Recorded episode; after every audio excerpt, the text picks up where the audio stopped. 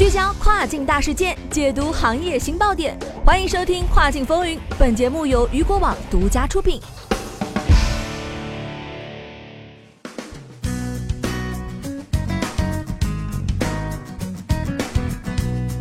Hello，大家好，欢迎大家收听这个时段的《跨境风云》，我是大熊。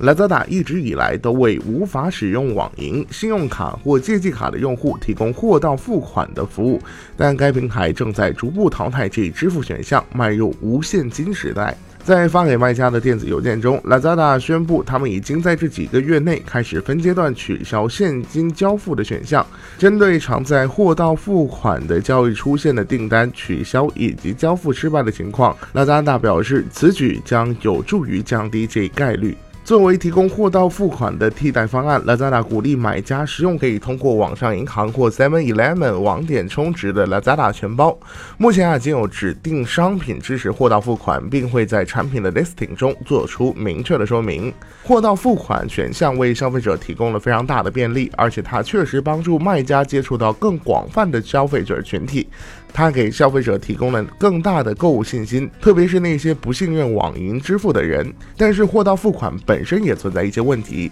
由于消费者可以自由零付款下单，且他们有权在交付或临时改变主意时拒收该商品，这助长了消费者滥用系统的可能，因为他们可能会从多个商店下单，以选择为首先到货或价格相对更低的商品付款。相比之下，卖家的被拒收的订单不仅浪费时间，而且还耗费了交付成本。